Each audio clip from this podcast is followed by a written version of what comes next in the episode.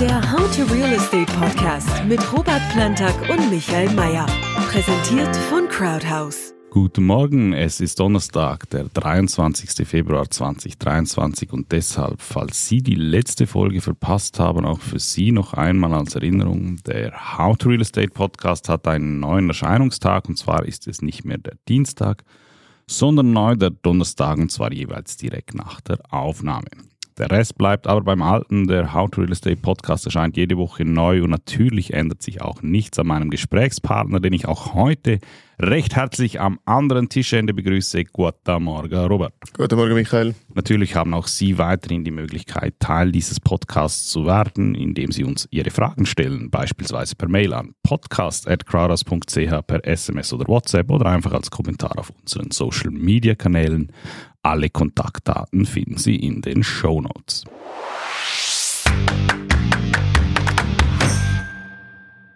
Und damit beginnen wir. Und wir beginnen auch heute wieder mit unserer Frage der Woche. In dieser Woche gestellt als Kommentar auf unserem YouTube-Kanal und zwar zu einer unserer regionalen Standortanalysen. Wir haben ja verschiedene Kantone der Schweiz hinsichtlich ihrer Attraktivität als Immobilienstandort analysiert.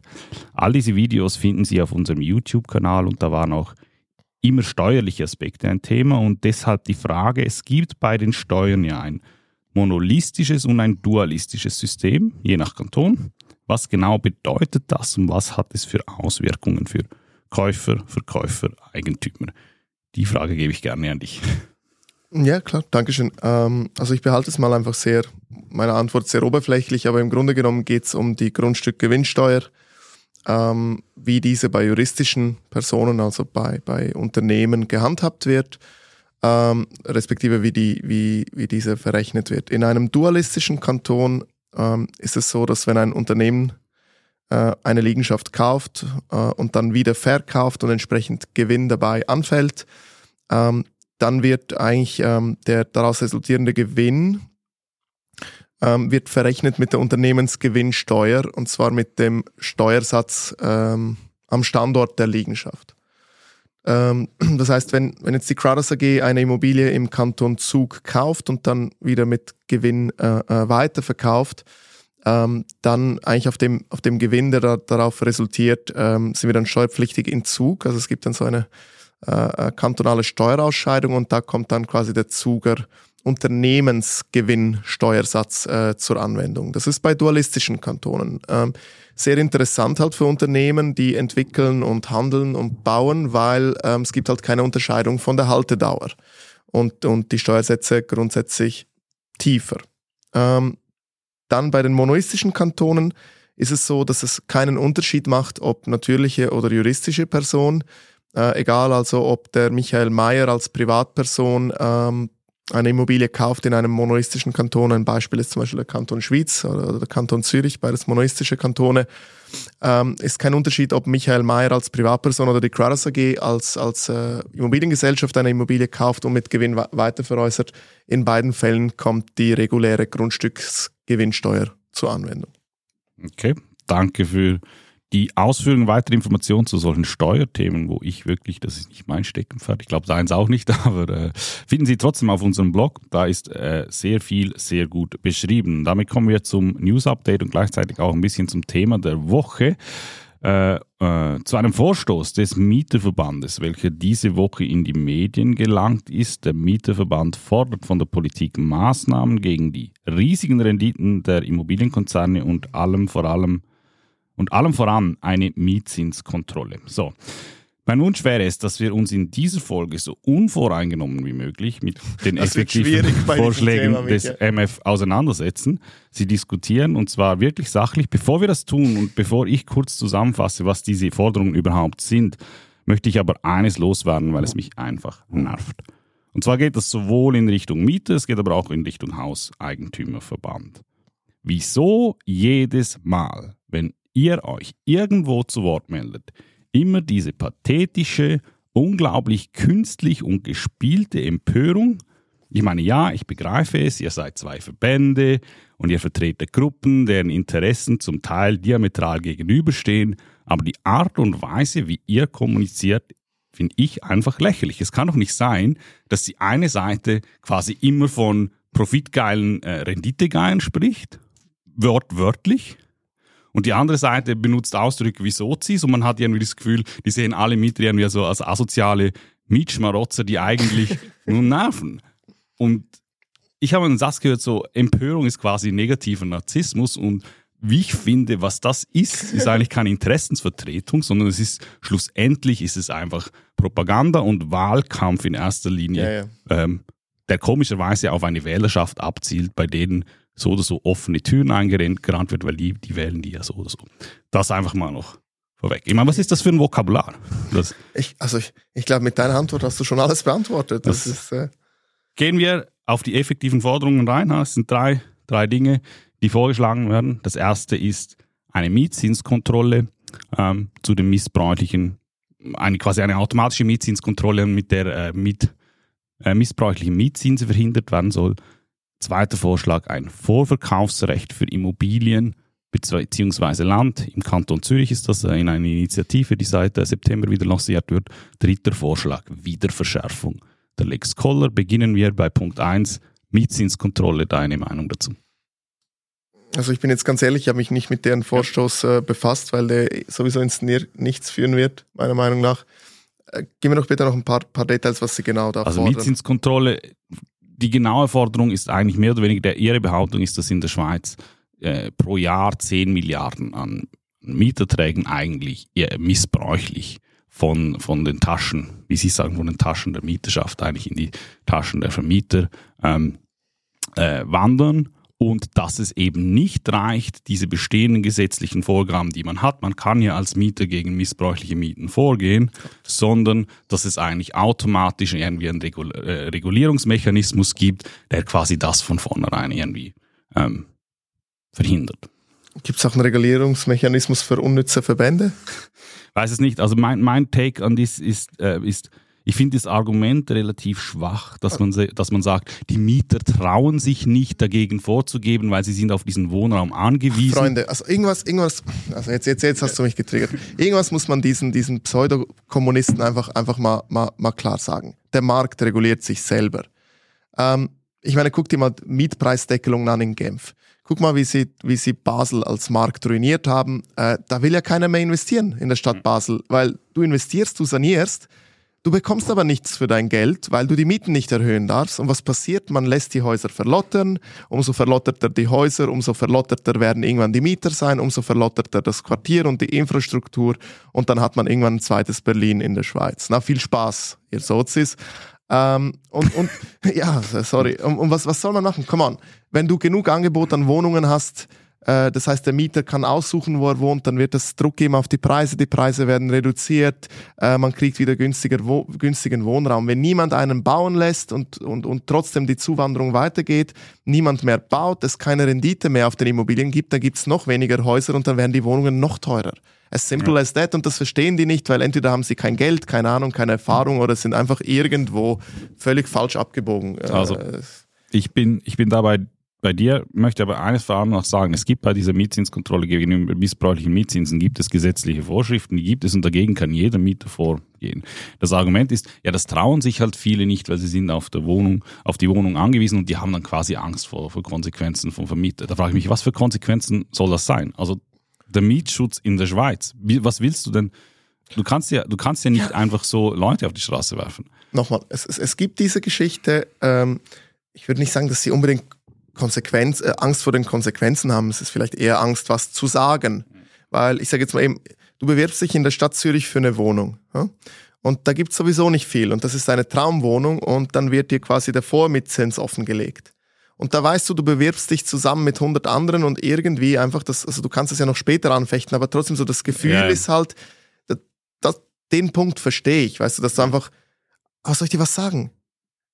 Das ist so. Wenn du da wohnen willst, begrenztes Angebot, hohe Nachfrage, dann zahl den Preis.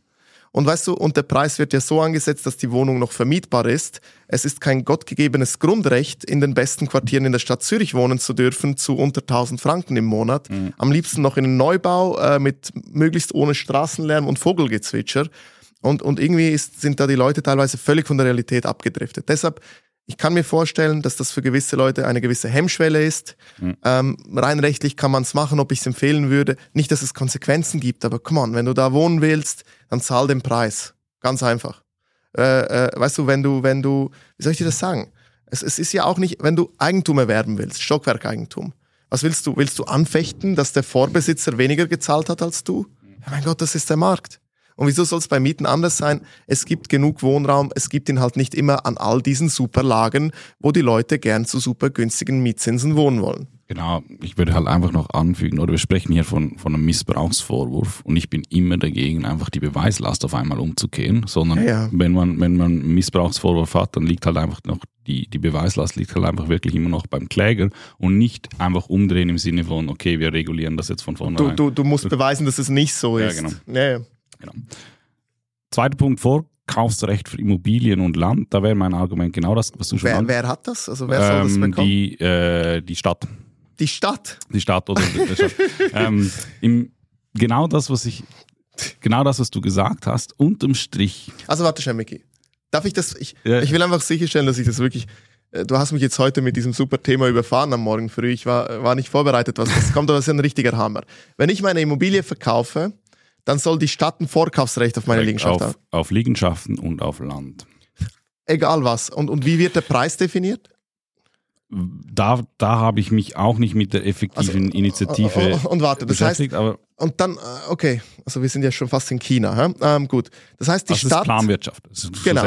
Und das heißt die Stadt äh, nimmt mein Geld, mein, meine Steuererträge, kauft damit Immobilien wahrscheinlich überteuert, weil sie nicht in der Privatwirtschaft sind und wissen, was ein gutes Investment ist.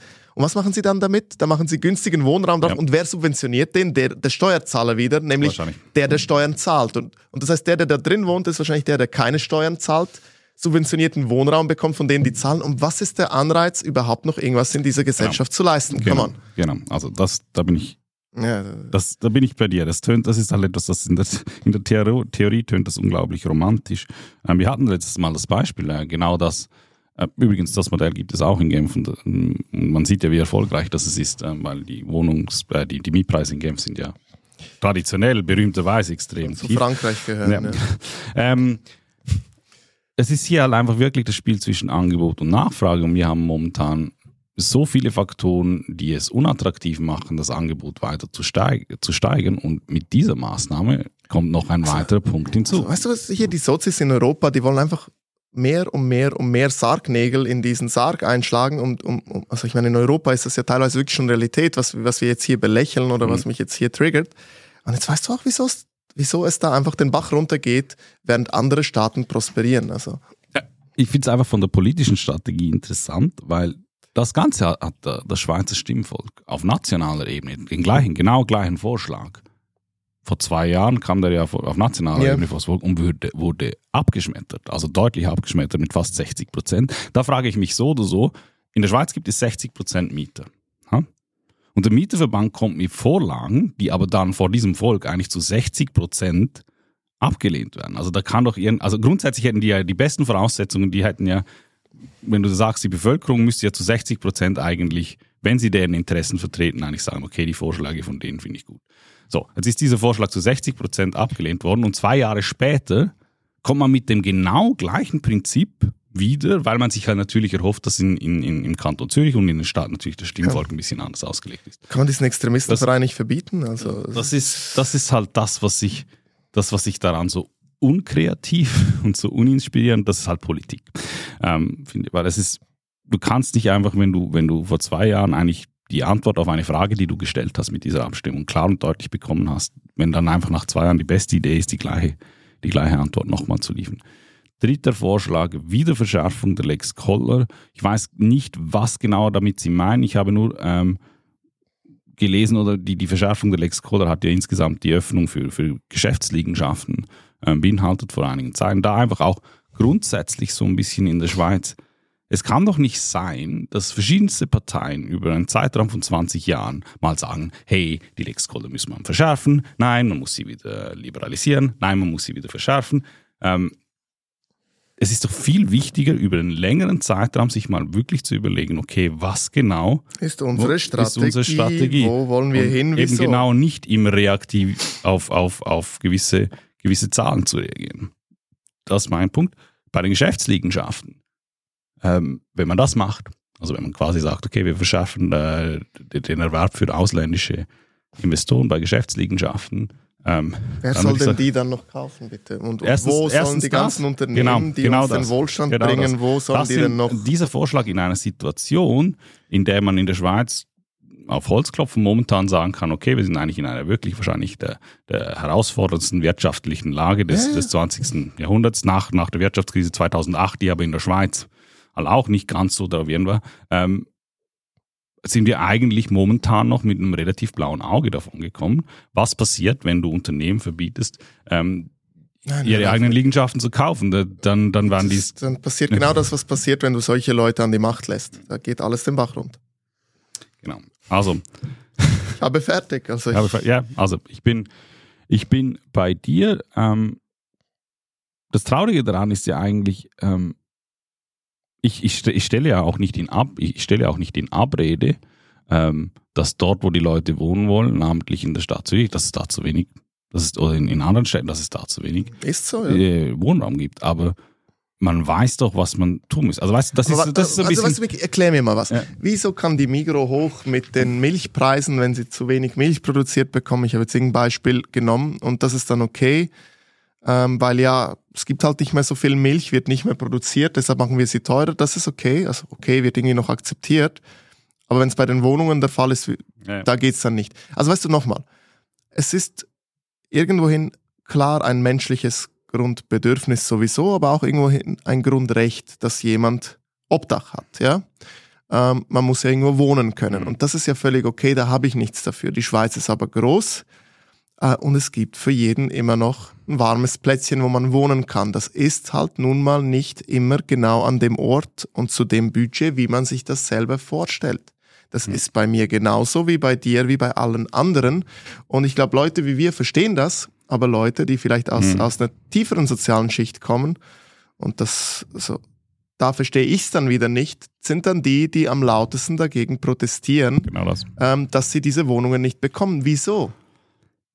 Ich frage mich halt, wieso, wieso sind es die gleichen Leute, also meines Erachtens sind das die gleichen Leute, diejenigen, die sich darüber beschweren, dass es in der Stadt Zürich keine Wohnungen gibt, sind die gleichen Leute, die dann wirklich auch äh, sich beschweren, dass äh, Wohnungen gebaut wurden, wo zu viel, Leut, äh, zu viel Lärm ist, etc. Ja, logisch, also ich, ich, ich behaupte halt, irgendwann müssen wir uns mal die Frage stellen, was wollen wir? Ich glaube, wir wollen ein bisschen alles. Also wir wollen viel günstigen Wohnraum in der Stadt Zürich, bin ich auch dafür, fände ich auch toll, aber dann wollen wir ja nicht in die Höhe bauen. Ähm, wir wollen, wir wollen, wir, Straßen wir, und Tramlärm. Wir wollen keine Zersiedelung. Wollen wir auch nicht? Wollen wir auch nicht. Also irgendwie, irgendwie habe ich das Gefühl, so, man versucht, das ist ja. ja Micky, was wir auch nicht wollen, ist, dass wir, wie die SVP vorschlägt, die Zuwanderung begrenzen, weil genau, das, das, das, das geht auch, ja sowieso genau, nicht. Das geht auch nicht. So, schlussendlich ist das ein mathematisches Problem, dass das irgendwie, das wird, das, das wird dann einfach durch den Fleischwolf gedreht, aber das mathematische Problem musst du halt irgendwann dann auch mal mathematisch lösen. Verstehst du, wieso ich mich deshalb ja, ja. so drüber aufrege, weil es einfach keinen Sinn macht? Ja, genau. Es, es funktioniert genau. ja nicht anders. Genau. Also was willst du? kannst zwar Geld drucken, wenn du die Nationalbank bist, aber Immobilien drucken kannst du nicht. Ja. Geht nicht. Bin ich, bin ich vollkommen bei dir. Ähm, ich bin gespannt, also ich bin nicht gespannt, ich weiß, was mit diesen Vorlagen passiert. Also es wird so rauskommen wie immer. Ähm, ich hoffe, also ich hoffe nicht, ich weiß, dass sie nichts daraus lernen werden.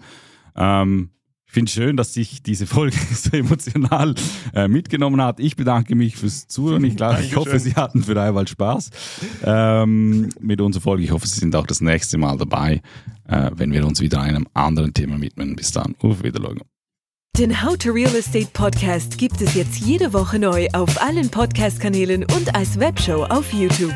Folgen Sie uns unter www.crowdhouse.ch/youtube oder dem Kanal Ihrer Wahl.